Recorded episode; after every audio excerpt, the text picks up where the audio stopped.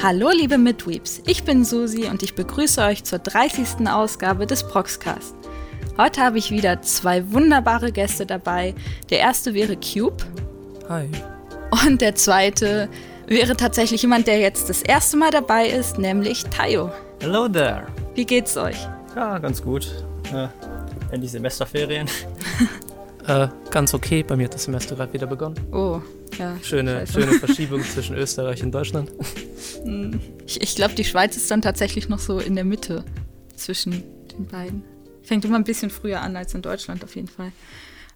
Ja, unser heutiges Thema ist tatsächlich mal was anderes. Nämlich reden wir heute über Webtoons. Theoretisch sind es die koreanischen Äquivalenz zu Mangas, außer dass sie digital entstehen und farbig sind und man sie in der App auf dem Handy einfach liest. Und es hat viele Parallelen zu Mangas, aber es hat auch viele Unterschiede dazu. Ähm, und deswegen wollte ich einfach erstmal die Frage in den Raum werfen, wie habt ihr zu Webtoons gefunden? Also bei mir war das eigentlich relativ uninteressant. Ich habe äh, digitale Mangas im Grunde gelesen, für eine ganze Weile schon und dann über unsere wunderschöne Website namens proxa.me das äh, Cover von äh, Tower of God erspäht. Und das sah sehr cool aus und dann habe ich da mal reingeschaut und äh, das mal gelesen. Bei mir war es jetzt auch nicht wirklich anders. Ein Freund von mir hat mir Solo-Leveling empfohlen, äh, zusammen mit äh, einem anderen Manga. Tatsächlich war das das erste Mal, dass ich dann wirklich so richtig in die Manga-Sektion von Proxa eingestiegen bin. Das heißt, ich habe äh, gleichzeitig mit Mangas und Webtoons angefangen. Ich glaube, ich habe auch auf Proxa mit Webtoons angefangen, aber ich habe sie so gelegentlich mal, habe ich mal reingeschaut. Ich glaube, ich habe Killing Stalking als erstes gelesen. Aber so richtig reingekommen bin ich andersrum tatsächlich, weil für die, die es nicht wissen, auf Webtoon sind nicht nur Künstler aus dem Osten, also aus Korea oder Japan unterwegs, sondern auch Leute aus dem Westen, also Amerikaner und Europäer äh, veröffentlichen auch dort ihre Comics. Und ich habe YouTuber abonniert gehabt, die da also entweder das nur gelesen haben und Werke reviewed haben oder eben tatsächlich auch selbst gezeichnet haben für die Seite oder für andere Comic-Seiten. Und so habe ich dann meinen Weg da reingefunden und deswegen ist die Sparte, wo ich unterwegs war auf Webtoon, eher tatsächlich die westliche Sparte, was man sich so vorstellen kann, dass es also es sind halt nicht Mangaka, die das machen, sondern Fans von Mangas, die das zeichnen. Und das ist eben äh, das Interessante an all dem, weil es so so eine Schnittstelle ist zwischen den Westen und dem Osten oder eher es sind die Fans von den östlichen Medien, die dann selber Dinge kreieren. Es sind vor allem einfach, einfach Künstler, die, die aufgewachsen sind mit Mangas to a degree, die da viele, die da oft ihren Stil so ein bisschen her haben. Und das sieht man ja auch so ein bisschen in der, in der moderneren amerikanischen Comicbranche, dass du generell Einflüsse von Mangas siehst, aber bei Webtoon ist es, bei Webtoons ist es noch mal extremer, finde ich. Ja, ich finde es so interessant, weil man findet sehr viele Comics, die dann nicht nur sehr stark wie Mangas aussehen, sondern auch sehr viele, die gar nicht mehr so aussehen, aber die dann so ganz kleine Aspekte reinnehmen. Also es ist ultra interessant, weil du so, eine, so ein richtiges Spektrum hast von wie sehr Richtung Manga geht's und wie weit weg geht es davon. Und es gibt dann natürlich noch die original koreanischen Manuas. Als ich das erste Mal auf die Webtoon-App gedrückt habe, war ich erstmal überrascht, wie sehr das eher nach Comics aussah, nach westlichen, als nach tatsächlichen Mangas. Tut's auch teilweise wirklich, also gerade vor allem dadurch, dass es koloriert ist und dann auch gelegentlich, also es gibt welche, die sind sehr simpel koloriert, aber gerade wenn du dich in die etwas äh, mehr High-Quality-Bereich oder auch teilweise in den Canvas, also in, den, in, in, in like etwas abstrakte Werke, wo Leute ein bisschen mehr Zeit haben für die Kapitel bewegst, dann findest du wirklich auch komplex kolorierte und sehr komplex gezeichnete Werke, die äh, einen ganz anderen Stil haben, als du es so von Mangas gewöhnt bist.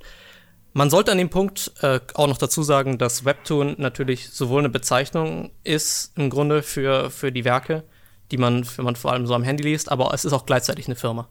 Es ist auch gleichzeitig eine bestimmte, nur einer von mehreren Anbietern von eben dieser Art von, von Medium. Soweit ich weiß, hat die englische Version von Line Webtoon sich dann halt einfach nur in Webtoon umbenannt, weil es halt im Westen noch nicht so weit verbreitet war, der Begriff. Genau. Ich meine, Line, Line hat ja auch einen riesen, riesen Market Share Ja. in Korea. Man muss sich das so vorstellen, als wären Mangas noch nicht so berühmt im Westen und dann gibt es einfach eine App, die nennt sich Manga. Genau so ist es. Exakt, ja. ja, habt ihr mal den YouTube-Kanal von Webtoon gesehen? Die haben einen YouTube-Kanal. Ja, die, die haben, die haben, äh, die haben so halb animierte Trailer, was ganz interessant Uh. ist.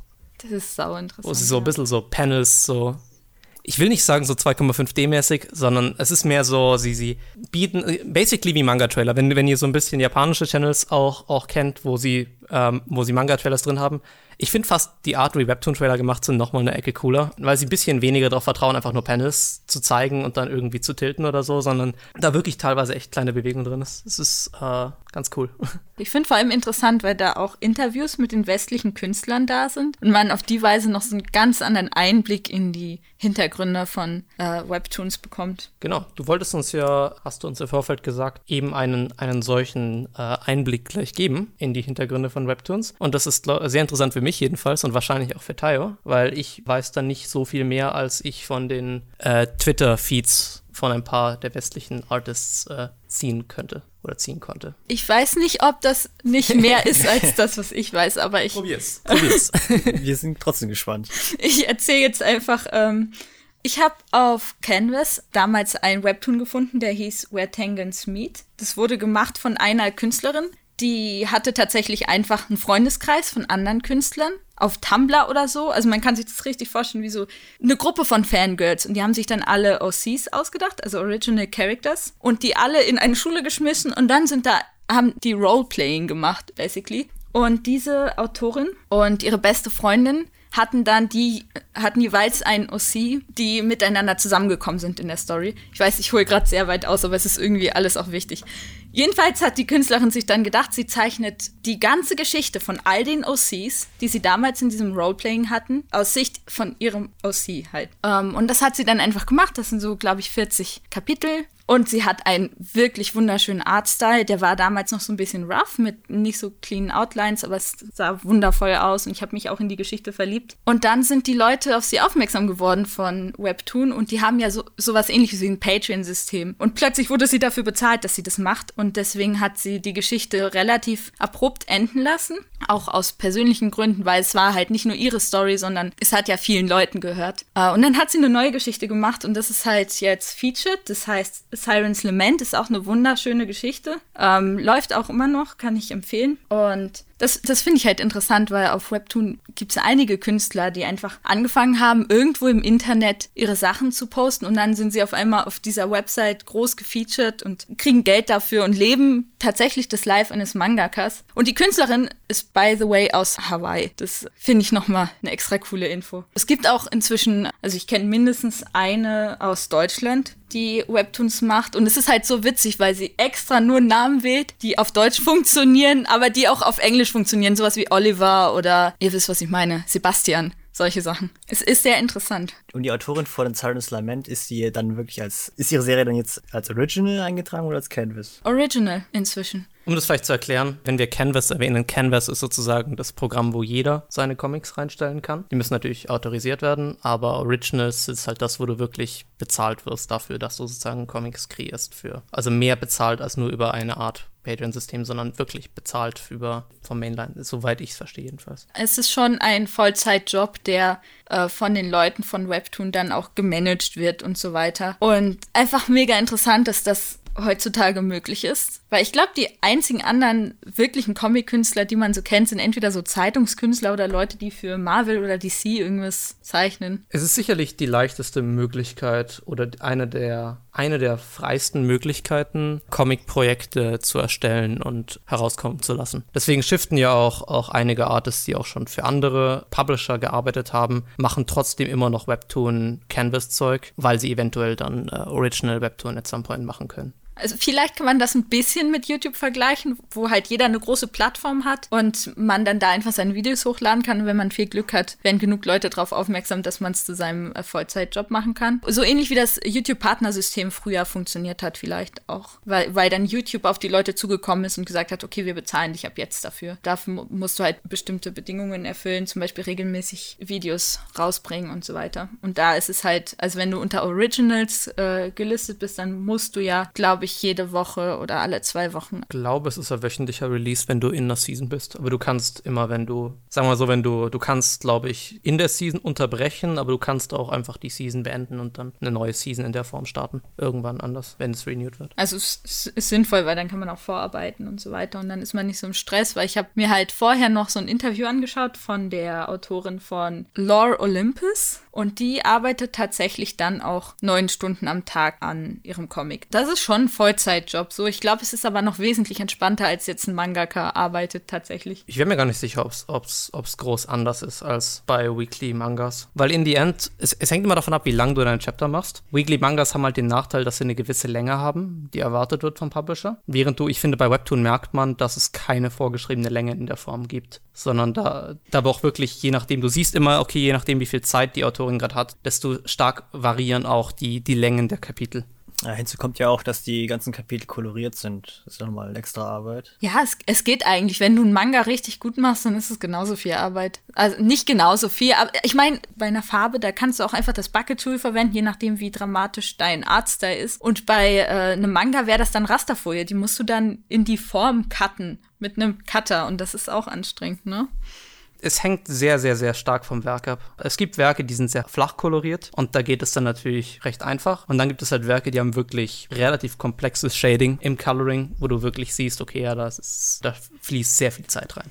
Ja, aber äh, wie wir vorhin schon angeschnitten hatten. Es ist schon interessant, wie viel mehr so ein Webtoon bietet. Also ganz abgesehen davon, dass es koloriert ist, ist die Tatsache, dass es nicht auf Seiten beschränkt ist. So befreiend eigentlich, weil dadurch, dass du halt so runterscrollst, hast du halt so einen ganz natürlichen, ganz natürlichen Lesefluss. Du kannst natürlich nicht diesen Effekt haben wie beim Manga, dass du umblätterst und dann fällt dein Auge direkt auf etwas, was der Mangaka auch so vorgesehen hat. Diesen Effekt kannst du halt nicht haben, aber du kannst ganz andere coole Effekte haben und du kannst copy-pasten. Es gibt ähnliche Effekte. Das, darüber habe ich schon geredet im Halloween-Video, wenn ihr euch daran erinnern könnt. Da habe ich ja über den Webtoon Sweet Home geredet, das ja ein äh, Horror-Webtoon ist. Und da machen sie ebenfalls so Sachen, äh, wo du wirklich, während du runterscrollst, halt halt erst äh, dein Auge sozusagen erst langsam Dinge erblickt in der Form und dir sozusagen die Bilder viel, viel langsamer spoonfed werden, als es in einem Manga möglich ist. In einem Manga müsstest du wirklich, damit du Bilder in so einem langsamen Rhythmus und vor allem in dieser Reihenfolge zu Gesicht bekommst, müsstest du wirklich eine Full Page nach der anderen machen das hat durchaus Vorteile. Es hat auch Nachteile natürlich, weil du deutlich schwerer äh, gewisse Sachen darstellen kannst. Viele Leute, die Webtoons sowohl für ein Format, für ein normales Comic, gleich Bücherformat schreiben wollen, als auch Webtoons haben teilweise echt Probleme, ihre Seitenlayouts auf Webtoons zu portieren und müssen dann teilweise wirklich einfach 90 Grad die Seite kippen, damit das Panel korrekt drin zu sehen ist. Ah, das erklärt jetzt gewisse Panel, die ich im Kopf habe. Like äh, Nanaya macht das recht viel zum Beispiel bei äh, Crushed. Da kippt sie einfach teilweise Panels, die halt obviously im, im Manga so ein so circa ein Drittel von der Seite ist, einfach über die komplette Seitenbreite. Die muss sie halt wirklich kippen und dann musst du wirklich den Kopf drehen, sonst, sonst kannst du nichts sehen. Oder dein Handy. Ich glaube, das ist ein bisschen einfacher. Dreht das Handy nicht mit? Nee, nee. Bei Webtoon? Nee, nee. Also bei der Webtoon-App nicht. Man kann es abstellen, oder? Ah, bei mir schon. Muss, muss man aber abstellen. Aber auch so, so Webtoons, die halt wirklich Webtoons sind, wie Solo-Leveling, haben dann auch so diese, sagen wir mal, wenn, wenn der Autor so ein bombastisches Bild äh, präsentieren will, hat er dann auch einfach so ein, einfach so ein Bild komplett gekippt. Ja, für so Art Full Spreads. Wobei Solo-Leveling ja auch, es erscheint ja auch in Bänden. Das ist ja auch nicht nur. Ultraverse, glaube ich, äh, bringt es in Deutschland raus. Und ich, und ich frage mich echt, wie Ultraverse die ganzen Frames auf Papier bringt. Es ist nicht simpel, ja. Vielleicht verkaufen sie das einfach im Schriftrollenformat. Dann hat man. Das finde ich irgendwie auch sehr amüsant. Ich meine, mit, mit diesem Fullspread-Format äh, kommt ja auch ein gewisser Kritikpunkt von Leuten an Webtoons mit, nämlich viele Leute stören sich an den großen Abständen zwischen Panels, die du häufig siehst entweder in weiß oder in schwarz sind. Also ich finde, wenn man jetzt auf dem Handy scrollt, merkt man das gar nicht mehr so sehr. Es ist basically, der Autor will dir halt ein bisschen Zeit geben, damit der Panel von vorhin noch ein bisschen einsinkert. Aber wenn man das dann halt so alles auf einmal sieht, dann sieht das schon ein bisschen awkward aus, wenn da so Abschnitte zwischen den ganzen Bildern sind. Durchaus, ja, finde ich. Mich hat es, glaube ich, nie gestört. Also das Einzige, was bei mir, glaube ich, passieren kann, ist, wenn eine große Lücke kommt, dann wächst natürlich meine Erwartung. Die sollte dann auch nicht enttäuscht werden, aber das wird selten enttäuscht, weil es, es ist ja auch ein Stilmittel. Wenn jemand bewusst einen ganz großen Abstand lässt, dann hat das auch einen Grund. Jo. Es ist vor allem auch ein Stilmittel, da zwischen weiß und schwarz zu wechseln. Weil es ist ja nicht so, dass eine Serie nur weiße und nur schwarze Elemente hat, sondern Tower of God war es, glaube ich, das dynamisch wechselt zwischen weißen und schwarzen Backgrounds, je nachdem, wie dunkel gerade die Szenerie ist, wenn ich mich nicht ganz irre. Ich kenne auf jeden Fall ein, das Unordinary, da war es, als der Main Character so einen großen Twist hatte, äh, auf den die vorherigen Chapter einfach sehr lang hingespielt haben. Dann hat sich der ganze Background, der war die ganze Zeit weiß und auf einmal wurde er schwarz. Äh, man stellt sich das in einem Manga vor, einfach komplett schwarz Hintergrund, das ist einfach nur Tintenverschwendung. Deswegen muss man das auch einfach nutzen in Webtoons, dass man einen schwarzen Hintergrund haben kann. Ich glaube, bei Sweet Home war es immer schwarz, um die Horroratmosphäre zu halten, wenn ich mir nicht ganz irre. Ich glaube auch. Den habe ich tatsächlich auch gelesen. Äh, ich fand aber Bastard besser. Mein Kritikpunkt an äh, Webtoon wäre aber noch was anderes. Und zwar, dass es halt so gut an das Handy angepasst ist. Also es lässt sich wirklich perfekt scrollen. Aber dafür auf dem PC im Querformat ist es ein bisschen unhandlich. Es ist schwer zu lesen am PC. Ich habe kein Tablet aktuell, aber ich habe von Leuten, die auf Tablet versuchen zu lesen, auch gehört, dass es dort nicht so geil sein soll. Ja, Tablet nutze ich eher zum Manga lesen. Da ist es perfekt. Dann tust du so, als würdest du umblättern. Aber mit Webtoons ist das Handy. Also wenn man das als Seiten ansehen würde, weil manche Webtoons sind ja auch so Seiten, die einfach untereinander sind. Die Bilder werden teilweise so groß gemacht, dass sie eine ganze Seite füllen. Und das ist halt auf dem Laptop dann irgendwie zu groß. Aber auf dem Handy ist es genau die richtige Größe. Dann, dann hast du ein Panel auf dem. Wenn du halt im Querformat bist, dann ist halt alles irgendwie so ein bisschen zu sehr rangezoomt und dann hast du nichts im Überblick. Das Framing wird ein Problem, weil es ja absichtlich eine gewisse. Es gibt nicht so viele verschiedene Seitenverhältnisse bei Handys. Die meisten Handys, die etwas breiter sind, sind noch etwas höher. Dementsprechend äh, ist das Framing recht absichtlich gehalten. Zeichnungen sind ja auch meistens auch für diese Größen gemacht. Und ich finde, wenn man es zu sehr ranzoomt, dann sieht man auch, dass es nicht so, dass es jetzt nicht so gut aufgelöst ist. Oder nicht so, dass es eben nicht dazu gemacht ist, dann ein Full Sprite über den ganzen Bildschirm zu sein. Jetzt, wo wir aber so drüber reden, fände ich eigentlich die Idee interessant, weil wir hatten ja auch vorhin schon diese gekippten Bilder. Wenn man nicht einfach einen Webtoon machen würde, der waagerecht funktioniert. Also das Handy kann man ja einfach kippen. Also fände ich halt als Idee ganz cool, aber da muss man halt sich halt auch genau überlegen, wie man es macht. Wenn irgendwer genial genug ist, das cool umzusetzen, ich fände es cool. Man, man könnte es mal probieren. Also zum Beispiel in einem Zugsetting fände ich jetzt eigentlich echt genial. So. Ich würde dann vorschlagen, dass wir jetzt über spezifische Werke reden, die wir mitgebracht haben, die eben auf äh, Webtoon zu finden sind. Möchtest du anfangen, Tayo? Jo, gerne. Das Werk, das ich heute mitgebracht habe, ist Omniscient Reader's Viewpoint. Äh, es ist eine Adaption meiner Webnovel und darin geht es basically darum, dass ein äh, durchschnittlicher Salaryman, koreanischer, der einzige Leser einer Webnovel ist. Und eines Tages, während er in der äh, U-Bahn sitzt, wird diese Webnovel auf einmal zur Realität. Basically, es ist basically eine Alien-Invasion mit sagen wir, inter interdimensionalen Kreaturen, die die Erde jetzt für ihre Unterhaltung zu einer Reality-TV-Show machen. Es gibt äh, Dokebis, das sind so koreanische äh, Goblins, die sind bessere Streaming-Betreiber, die Menschen jetzt so Challenges und so äh, Spiele auferlegen und die Menschen müssen dann so die verschiedensten Herausforderungen bestehen, um halt zu überleben und die ähm, interdimensionalen Wesen zu unterhalten. Es ist eine echt interessante Prämisse. Genau, und der Titel kommt daher, dass dieser warte, wie ist der Typ? Kim Dok-ya, äh, sorry für die Aussprache, er kennt halt diese Geschehnisse der, aus der Webnovel und ist basically damit der Omniscient Reader, der allwissende Erzähler. Was mit dem Autor? Also wie, wie gesagt, es ist die Adaption einer Webnovel, die 500 Kapitel lang ist und Webtoon ist gerade mal bei Kapitel 50. Das heißt, das mit dem Autor kommt erst später noch. Aber ja, das wird noch ein relevanter Plotpoint. Ja, und äh, was mir beim Lesen diese von Omniscient Readers Viewpoint aufgefallen ist, ist, man merkt dem Webtoon an, dass es nicht japanisch ist. Also da werden einerseits die Namen, also Kim Dok-ya oder Yo Jong-yuk ist jetzt kein japanischer Name, den man so kennt. Es gibt auch andere Namenssuffixe und Dokebis sind halt in Referenz zu koreanischer Folklore. Wenn man Mangas so gewohnt ist, ist es halt ziemlich ungewohnt, auf einmal koreanische Referenzen zu lesen. Wenn man dann koreanische Webtoons oder auch K-Dramen sich anschaut, dann hat man dann wieder das gleiche Gefühl wie damals, als man das erste Mal mit Anime angefangen hat und diese komplett fremde Sprache und irgendwie auch ein anderer Umgang, als die Leute in Japan miteinander haben und man beobachtet das alles und man hat schon wieder dieses Gefühl, dass man alles neu kennenlernt und ich finde das eigentlich sehr interessant, wenn man dieses Gefühl von damals so gut emulieren kann mit einer anderen Kultur, die aber doch irgendwie Parallelen aufweist. Es ist durchaus ein Blick in eine andere Kultur, die auch andere äh, kulturelle Elemente hat und so ein Stück weit auch andere Werte, was zu ganz interessanten Dingen führt. Darüber will ich später auch noch reden, eventuell, wenn wir dann noch Zeit haben, über die Sweet Home Netflix-Adaption zu reden. Das wäre vielleicht ein ganz interessantes Abschlussthema. Netflix-Adaptionen. Aber ich, ich finde auch schon, äh, ich finde, die Leute merken es auch allein schon beim Thema Namen, aber auch, ich meine, bei Folklore ist es klar, aber auch dann teilweise bei gewissen gesellschaftlichen Strukturen, die dargestellt werden. Man merkt bei vielen Webtoons, wenn sie Social Commentary machen, auch so ein bisschen, worauf diese anspielen, aber auch nur, wenn man wenigstens so ein bisschen Ahnung hat, was es in Korea für gesellschaftliche Probleme gibt.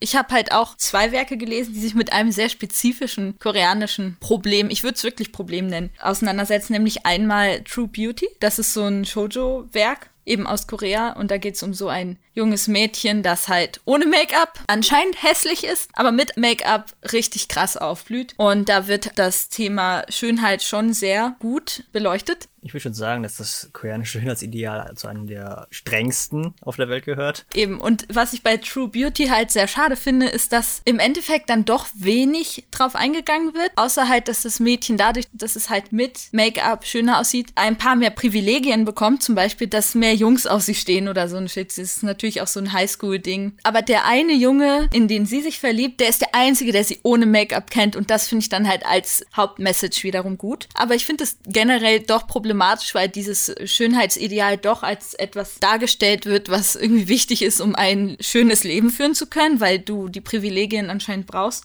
Und das andere, was ich gelesen habe, was sich sehr damit auseinandersetzt, ist halt Lookism und das ist mein liebster Webtoon. Lookism ist ja ein Begriff, der wird dafür verwendet, dass Leute diskriminiert werden aufgrund ihres Äußeren. Und darin geht es halt um einen dicken, kleinen, hässlichen Typen, der Daniel heißt. Also die Namen wurden da tatsächlich lokalisiert. Das heißt, ich habe keine Schwierigkeiten, mir die Namen zu merken und muss mich auch nicht mit koreanischen Suffixen auseinandersetzen. Ist bei True Beauty übrigens auch so. Und er wird halt in der Schule gemobbt und es ist ganz schrecklich. Dann wechselt er die Schule deswegen und plötzlich hat er einen schöneren Körper, beziehungsweise dann hat er zwei Körper, wo der eine schläft, ist im anderen wach und es wechselt sich dann ab. Also geht er mit seinem schönen, fitten, großen Körper zur Schule und erlebt da all die Privilegien und mit seinem originalen Körper, der ja eigentlich seiner ist, geht er dann nachts arbeiten, um sich finanziell Hilfe zu verschaffen, weil seine Mutter verdient halt auch nicht so viel. Und ich finde es halt sehr interessant, weil ich habe mir vorhin noch mal die ersten zwei Chapter durchgelesen und ich habe schon wieder fast geheult, einfach nur aufgrund all der Erinnerungen, die hochgekommen sind, weil da wird schon aufgezeigt, was für ein Privileg es ist, wenn du hübsch bist und wenn du nicht hübsch bist, dann leidest du schon sehr drunter. Das spielen noch ganz viele andere Aspekte rein, aber ich finde es halt interessant, weil Daniel dann in diesen beiden Körpern beide Welten erlebt, also als Schönheit und als jemand, der nicht so schön ist. Es ist halt witzig, weil es ist eher ein Schonen am Ende, das klingt jetzt nicht so, aber da gibt es ganz schön viele Delinquent-Kämpfe und so ein Shit. Und es geht auch sehr viel um äh, verschiedene Power-Level und so weiter. Alle Leute, die so stark sind und am Ende so zu Allies werden, es gibt auch so Gangkämpfe und sowas, sind hübsch. Am Anfang hat es mich auch so ein bisschen genervt, weil warum sind die guten Leute alle hübsch und die Leute, die nicht so gut sind, sind nicht so hübsch und dann fällt einem auf einmal auf, dass die Leute, die nicht so hübsch sind, nur deswegen einen schlechten Charakter haben, weil sie eben so sehr drunter gelitten haben, weil andere Leute sie diskriminiert haben deswegen und im Endeffekt zeigt der Webtoon auch sehr viele Facetten auf, wie das Äußere so viel ausmacht, was aus dir wird. Und am Ende lernt man halt ganz schön viele Charaktere kennen, die hübsch sind und einen schlechten Charakter haben, aber auch Leute, die einen guten Charakter haben und auch andersrum. Das ist, glaube ich, ein sehr realistischer Blick auf die Welt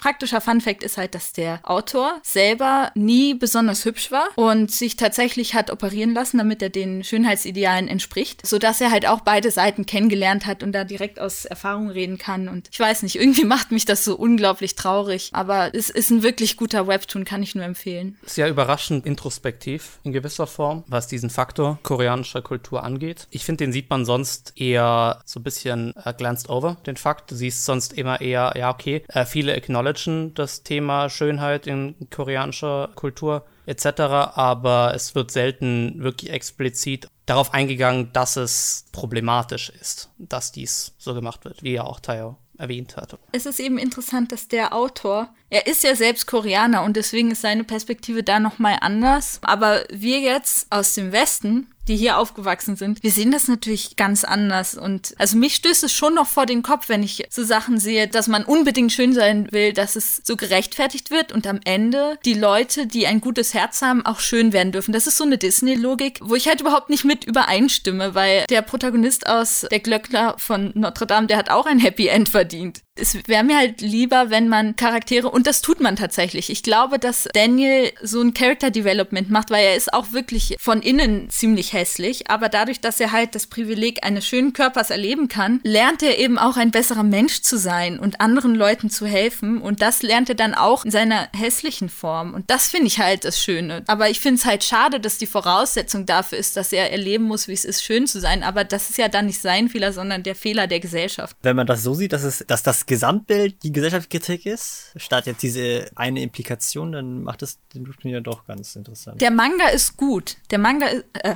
der Manga, der Webtoon ist gut. Der zeigt eben diese ganzen Facetten auf, deswegen ist er gut. Aber das Problem an sich bleibt ja ein Problem dadurch. Ich finde es eben schade, dass der Künstler sich im Endeffekt dafür entschieden hat, sein Äußeres zu ändern, um der gesellschaftlichen Norm zu entsprechen. Aber ich glaube halt, dass ich nicht in der Position bin, sein Leid irgendwie zu diskreditieren. Das linkt überraschend gut in einen Werk rein, was ich dem letzt vor allem am meisten gelesen habe, vor allem diese Woche, und zwar Dice. Die Prämisse von Dice ist so ein bisschen, dass basically der, der Protagonist ist halt ebenfalls hässlich, schlecht in der Schule, so ein bisschen am Ende der sozialen Nahrungskette, sagen wir es mal so, bis dann eines Tages irgendwie ein sehr, sehr schöner, großer Austauschschüler neu in die Klasse kommt und ein paar Sachen passieren dann. Und letztendlich resultiert es darin, dass der Protagonist eine Art Würfel kriegt. Und nachdem er diesen Würfel wirft, erhält er Kontakt zu einer ominösen Person oder einem ominösen irgendwas, was ihn über sein Handy kontaktiert, was sich X nennt. Und X gibt ihm dann sozusagen Quests und über die Quests kriegt er Würfel und mit diesen Würfeln kann er Sachen an sich selber, vor allem an seinem Körper verändern. Und er verändert dann unter anderem auch sein Aussehen, um populärer zu werden. Und das wird zwar im Werk so ein bisschen kommentiert, dass dies nicht unbedingt glücklich macht in einer Form oder dass dies nicht unbedingt ein zu 100% erstrebenswertes Ziel ist, aber es wird gleichzeitig doch alles besser für den Protagonisten mit der Geschichte. Und wenngleich es später dazu kommt, dass du durchaus diese Würfel eher eine negative Konnotation erlangen und dass damit mehr Unheil gemacht wird in der Welt, wird doch gerade das Thema Schönheit im Werk immer wieder eher unreflektiert behandelt, wie ich finde.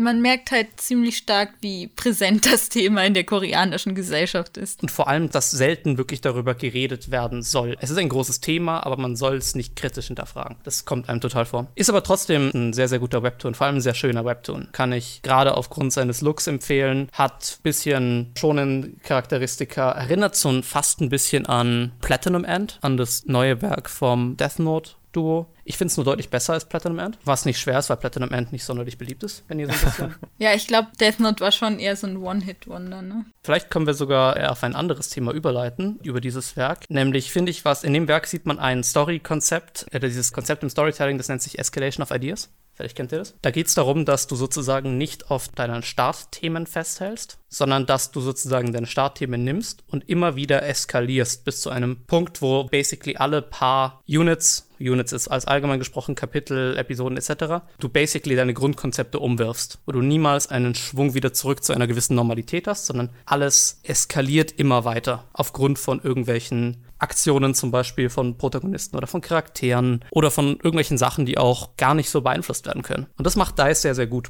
Tatsächlich war das der Grund, wieso ich DICE abgebrochen habe. Ich habe tatsächlich 100 Kapitel davon gelesen. Weil es sich zu sehr verändert? Sagen wir so, in der Schule geht es wie in Würfeln drunter und drüber. Leute sterben fast, Gewalt bricht aus und so. Und trotzdem behandeln die Charaktere das wie ein normaler Schulalltag. Das finde ich dann doch ein bisschen zu unrealistisch und überdramatisiert, dass ich das dann. So ein bisschen, ja. Das, das hat durchaus in diese Richtung Elemente. Ich finde es nur interessant eben, dass es halt selten stehen bleibt, das Werk. Ja, das, das bleibt auf keinen Fall stehen. Es ist sehr, sehr schnell. Es ist, hält like immer für so maximal fünf Kapitel an einem Thema fest und dann husch, irgendwas Neues kommt. Was ich interessant finde. Was ich finde, dass man es in like, regelmäßig erscheinenden Serien, gerade in einem hohen Rhythmus, eher selten in dieser Form sieht. Ich finde das beschriebene Konzept sehr interessant, aber es wäre irgendwie cool, selber etwas zu kennen, was dem entspricht, damit ich eine klarere Vorstellung habe. Was gibt's denn? Was gibt's denn, denn für populäre Animes, die das machen? Ich überleg gerade. Deadman Wonderland hat das, aber das solltet ihr nicht gelesen haben. Dann muss ich wohl Dice lesen, um das zu verstehen. ich glaube aber schon, dass Webtoons ich glaube, dass es da schon eigene Klischees gibt, die sie machen. Vor allem in der Shoujo-Sparte, aber das hat das Genre in seiner Natur halt an sich. Ja, ja. aber gerade so Sachen, die man vielleicht unter Schonen einordnen kann, machen so viel neue Sachen. Ich fand es so interessant, als God of High School lief, wie alle das beschrieben haben, weil ich habe das gar nicht gesehen und alle sagen so, ja, es sind nur Kämpfe, aber es ist geil. Wow, okay, ich weiß nicht, inwiefern mir das einen Anreiz gibt, das zu schauen. Mein einziger Anreiz, das zu schauen, ist, dass ich Webtoons mag und weiß, dass es auf einem Webtoon basiert. Was macht denn God of High School denn so anders? Es gibt keine Story. Also man hat mir gesagt, es gibt keine Story. ich habe gehört, und ich habe God of High School nicht gelesen, deshalb rede ich hier so ein bisschen out of my ass, aber ich habe gehört, im Webtoon ist die Story deutlich verständlicher. Im Anime ist es wirklich so, ich habe keine Ahnung, was da passiert einfach nur irgendwas clasht in irgendwas rein. Und dann kommt Kiichiro Watanabe und haut irgendeine krasse Animation raus. Und das ist dann dreimal die Folge. Es ist ein großer Tournament-Arc und äh, das reicht den Leuten anscheinend. Leute wollen eigentlich nur Tournament-Arcs. Ich meine, es geht dann schon aus dem Tournament-System ja da raus. Das hat man mir nicht gesagt. Ich dachte, es wäre jetzt nur zwölf Folgen lang Tournament-Arc. Nein, nein, nein, das, das wäre zu simpel. Du hast keine Ahnung mehr, was später da abgeht mit irgendwelchen welchen übermenschlichen Fähigkeiten und Engeln und irgendwelchen komischen oh CGI-Wesen, die auf ja. die. Das ist.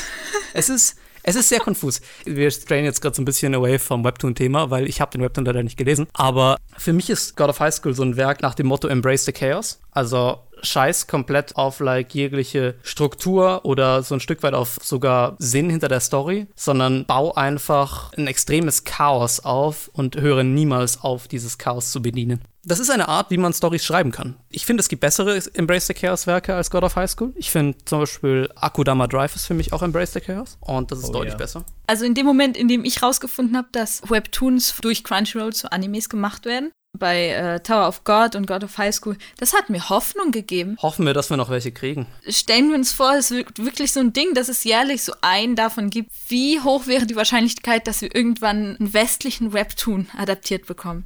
Ich fände das so genial als Idee. Also es ist sehr weit weg, das ist mir bewusst, aber ich habe Hoffnungen actually in die Richtung. Ich habe Hoffnung. Der Webtoon Twitter-Account, ich meine, das ist eine Promo-Aktion, aber der Webtoon Twitter-Account hat vor einem Jahr oder so mal getweetet, was würdet ihr gerne sehen. Da war viel in diverse Richtungen runter. Und ich habe bei gewissen populäreren Serien, wie zum Beispiel Lumine, habe ich wirklich Hoffnungen, dass da eventuell etwas kommt. Ich meine, als jemand, der selber zeichnet, ich stelle mir sowieso die ganze Zeit vor, irgendwann, wenn ich irgendwie genug Zeit investiert habe, um meinen Arzt ein bisschen äh, massentauglicher zu machen, I guess, und dass er generell einfach besser wird, dass ich dann auch mal ein Webtoon machen würde. Also ich hätte da definitiv Bock drauf, man braucht halt nur die Zeit und äh, irgendwie die ähm, Dings da. Ähm, die Story-Idee. Ja, die Story-Ideen habe ich alle. Ich meine, äh, oh Gott, Wörter. Motivation. Motivation habe ich auch. Es ist, äh, dass du es durchziehst. Das Wort dafür. Gott. Ähm, ist ja auch egal. Ich hoffe, ihr versteht, was ich meine.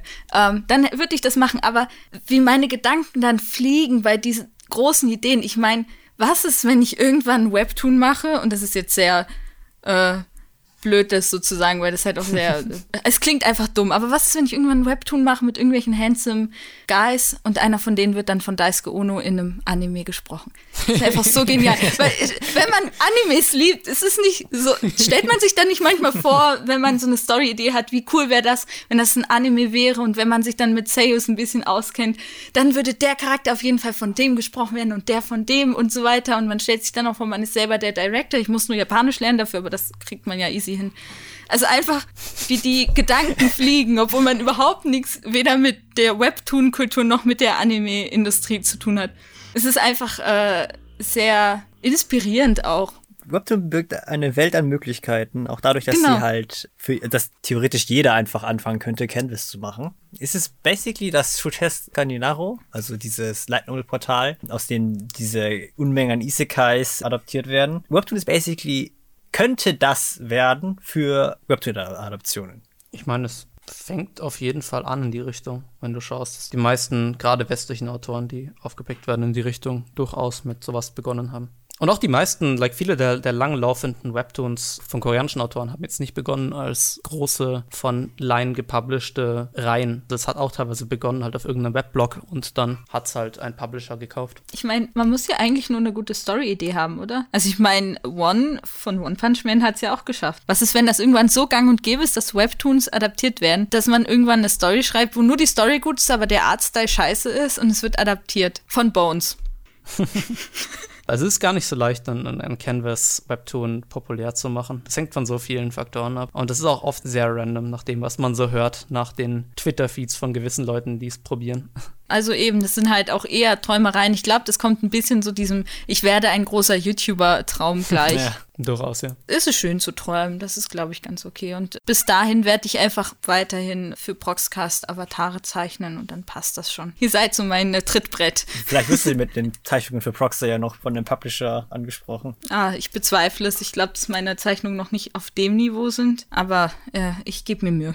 genau, habt ihr noch irgendein Werk, über das ihr gern reden würdet? Durchaus, aber ich lasse einen von euch den Vortritt, weil ich gerade schon über das geredet habe. Ja, Tayo, hast du noch was? Ich überlege gerade, aber ich weiß jetzt nicht, wie bedeutungsvoll meine Gedanken zu den Werken wären. Weil sonst kann ich noch ein bisschen was erzählen. Ach, schnell doch ein paar Werke durchrushen, das geht schon. ja, also ich habe noch über ein recht viel nachgedacht, nämlich über Miss Abbott and the Doctor. Ich glaube nicht, dass euch das was sagt. Das ist auch so ein, das ist ein ganz obskures Ding eigentlich, weil die Zeichnungen sind sehr, sehr rough. Man kann sich das vorstellen, dass jemand auf einem DIN A4-Zettel irgendwelche Zeichnungen gemacht hat mit dem Bleistift und dann mit Kugelschreiber so Kinder-Outlines gemacht haben, aber und dann hat er das abfotografiert und hochgeladen.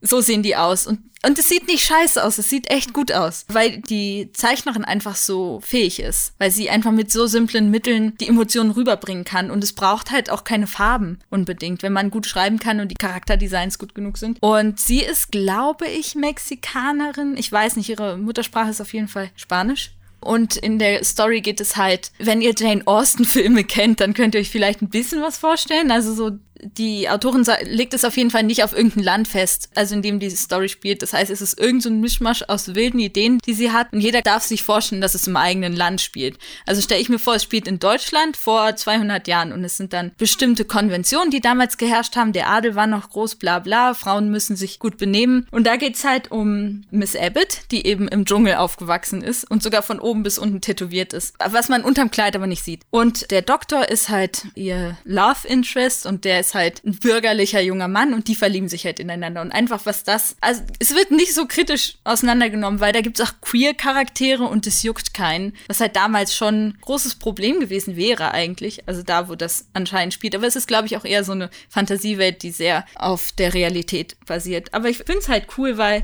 da ist einfach dieser Mensch und der hat ganz coole Ideen, die sehr lose auf Jane Austen-Filmen oder Jane Austen-Büchern basieren und kann ganz cute zeichnen und und macht dann gerade so das Nötigste und erzählt eine Geschichte und es kommt gut an. Ich finde es einfach cool, dass sowas existieren kann und richtig viele Follower hat. Ist aber auch schon vorbei, oder? I guess, ich habe lang nicht mehr reingeschaut. Äh, Im Oktober 2020 wird es beendet. Ah ja, genau, das sehe ich auch gerade. Ich habe es sehr gern gelesen, ich habe es halt noch nicht fertig gelesen. Ich weiß nicht, ich habe es damals irgendwann auf einer anderen Website gefunden und es hat mich sehr angesprochen und als ich es auf Webtoon gefunden habe, habe ich mich halt sehr gefreut. Hat das das Canvas begonnen? Das ist ein Canvas, oder? Ich weiß es gar nicht, ich weiß nur, dass es auf vielen anderen, also nicht auf vielen, aber auf anderen Websites auch zu finden war vorher. Äh, und dass es wirklich nur ein Hobbyprojekt war. Würde ich ja auf Canvas tippen. Klingt auf jeden Fall sehr interessant. Ich meine, äh, bei so, bei so etwas experimentelleren Story-Ideen, da ist für sowas ist, ist Webtoon perfekt. Für sowas sind so Sachen, die so als Fanprojekte beginnen, perfekt. Hast du inzwischen Werkteile oder soll ich schnell durch meine Werke durchrushen? Ja, fang du an. Ich habe vier Werke, die für die ich kurze kleine Empfehlungen aussprechen will. Die ersten zwei sind relativ bekannt, deshalb ist es mir nicht so wichtig. Das ist einerseits äh, Lumine von Emma Krogel. Emma Krogel ist eine finnische Autorin oder finnische Zeichnerin,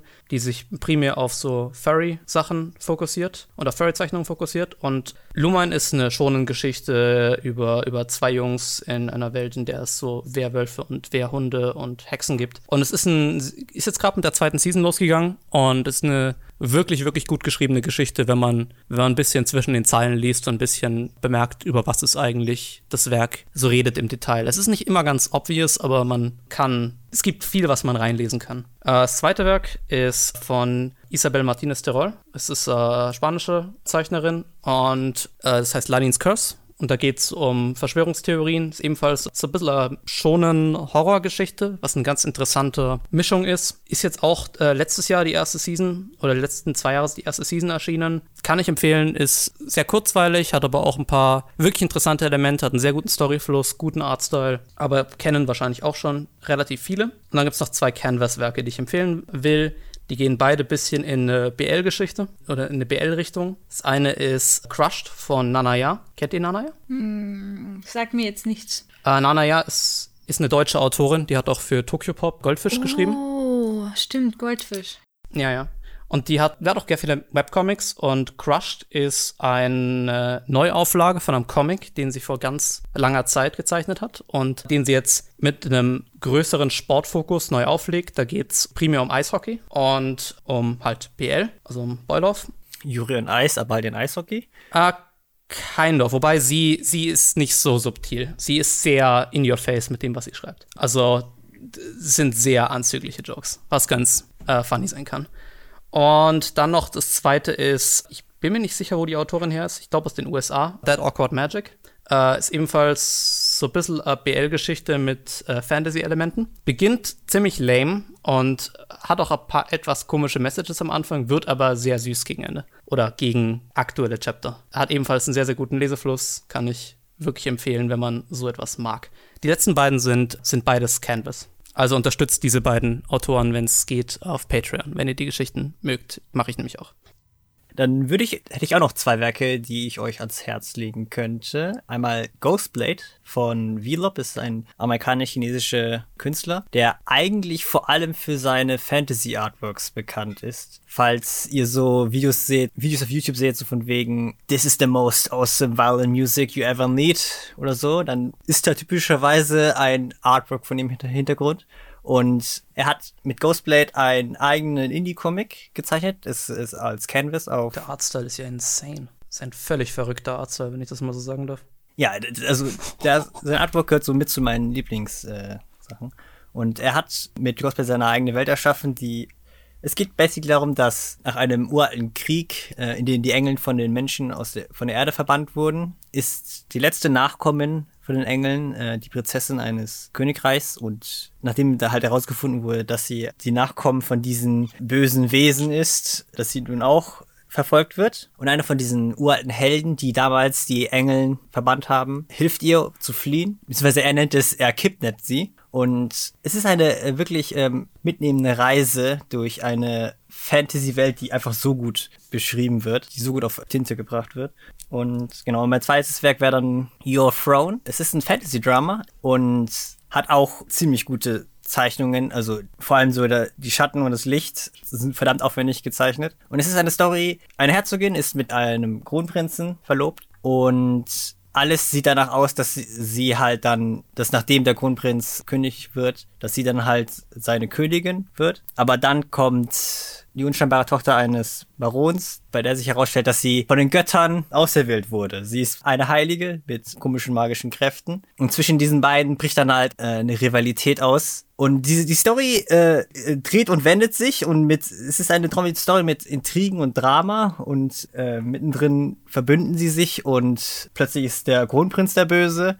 Es ist wirklich mitreißend. Genau, und Your Throne ist, war für mich auch der Einstieg in Otomi Isekais, die alle einen ziemlich ähnlichen Plot verfolgen. Und ihr würde ich glauben, wie viele äh, Otomi Isekais, also halt äh, basically Isekais, also diese generischen Isekais, wie ihr sie aus Anime kennt, aber halt jetzt für eine Shoujo-Publikum umgeschrieben. Ihr würdet nicht glauben, wie viele Webtoons es dafür gibt. Nicht, nicht auf Webtoons direkt, aber auf anderen Plattformen, die auch Webtoons anbieten. Ich finde es auch auf, es sind nicht wirklich Isekais, aber ich finde so Shoujo Fantasies sind super häufig im Webtoon-Bereich. Siehst du auch, wenn du schaust, was gerade so promoted wird auf der Startseite, like, gefühlt die Hälfte. Aber ich, ich denke, das war halt auch so ein bisschen das Gateway für die. Äh ja, klar. Viele, viele Künstler sind ja ehemalige, ich sage jetzt mal Tumblr-Fangirls, die dann ähm, irgendwie ihren Weg dahin durchgeschlagen haben. Und das, deswegen finde ich das ja auch so interessant, weil ich mich damit identifiziere und vor allem beobachten kann, wie viele Frauen tatsächlich dann aus diesem Fangirl-Tum rausgewachsen sind und wie viele nicht, weil man es halt anhand des Webtoons erkennt. Und in dem Sinne möchte ich dann halt auch selber noch zwei Webtoons empfehlen. Nämlich welche, die überhaupt nicht mehr wie Mangas aussehen, wo man eigentlich fast nicht mehr die Inspiration durch Mangas oder Animes sieht, die aber sehr interessante Artstyles haben. Nämlich einmal Law Olympus, das habe ich vorher schon angesprochen. Äh, das ist ein Webtoon, in dem wird einfach nur die Liebesgeschichte von Hades und Persephone, also aus der griechischen Mythologie, nicht direkt nacherzählt, sondern es spielt dann in der modernen Welt, wenn man so möchte. Und der Artstyle ist eben sehr interessant, weil jeder Figur wird eine Farbe zugeordnet und also sie sind schon menschenförmig, es sind schon Menschen, aber ihre komplette Haut und Haarfarbe sind dann dieser Farbton. Und es ist so interessant, weil man damit sehr viel bildlich ausdrücken kann. Ja, kann ich nur empfehlen, vor allem weil der Artstyle so interessant ist. Und die Story ist auch gut. Zwischenzeitlich ein bisschen problematisch aufgrund des großen Altersunterschiedes, weil Hades ist halt über 1000 Jahre alt und Persephone ist 17, glaube ich also noch underage. Ähm, aber in, in der Welt der Götter. Ach was, die, die Age Gap. genau. In der Welt der Götter äh, gibt es ein bisschen größeres Suspension of Disbelief. Ich würde sagen, allein das Charakterdesign ist ein Suspension of Disbelief, oder? Ja, eben. Also es ist schon.